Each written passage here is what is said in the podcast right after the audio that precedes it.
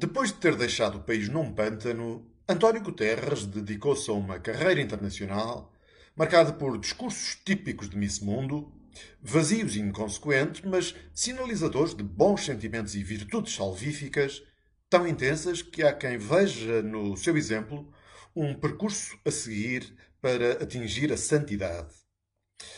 Na ONU, Guterres foi selecionando os desígnios para o planeta à medida dos estudos de popularidade. Já quis uma nova ordem mundial, prometeu uma revolução na ONU, mas deixou-a na falência. Já esteve obcecado com a ideia da igualdade de género e as alterações climáticas já foram para ele e até há bem pouco tempo o maior desafio que a humanidade enfrentava. Mudou de opinião logo a seguir, assim que os jornais afirmavam que ou se combatia a Covid-19 ou o mundo se extinguiria.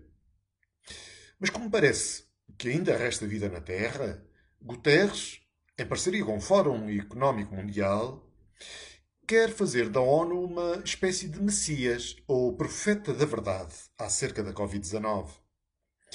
Diz querer combater as fake news acerca da doença e banir através de algoritmos informáticos e editores humanos aquilo que considera ser informação perigosa. Promete só divulgar informação baseada na ciência.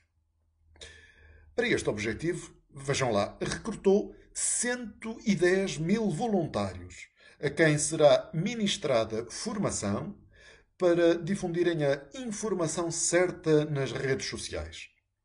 Estes influencers serão geridos por uma agência de comunicação que se dedica à criação de histórias e campanhas publicitárias de grande efeito mediático, cujo dono tem ligações políticas assumidas a movimentos ativistas progressistas, leia-se de esquerda. O ridículo é evidente não só por estas relações institucionais serem de duvidosa imparcialidade, mas também pelo facto de, sobre a Covid-19, diversas agências e responsáveis da ONU já terem dito tudo e o seu contrário, repetidas vezes. O projeto de Index Medieval, revisitado para os nossos dias, é absolutamente presunçoso, porque a ONU se auto-atribui a omnisciência de não só saber distinguir o que é verdadeiro de falso, como se arroga o direito de definir quais os temas que se discutem e quais aqueles que não devem ser alvo de polémica.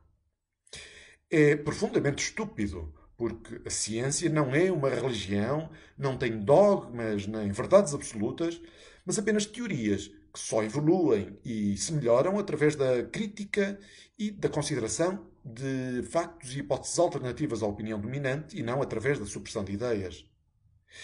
É humilhante porque faz do receptor da informação, isto é, cada um de nós, um ser desprovido de inteligência e de raciocínio crítico, como se fôssemos carneiros que comem toda a palha que lhes é dada.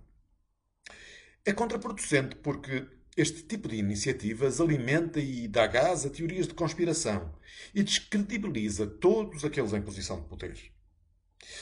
E é um atentado à democracia e à liberdade de expressão porque quando alguém controla as narrativas e decide que informação deve ser publicada e cancela o, cancela o contraditório debate, estamos perante fascismo e a um passo da tirania.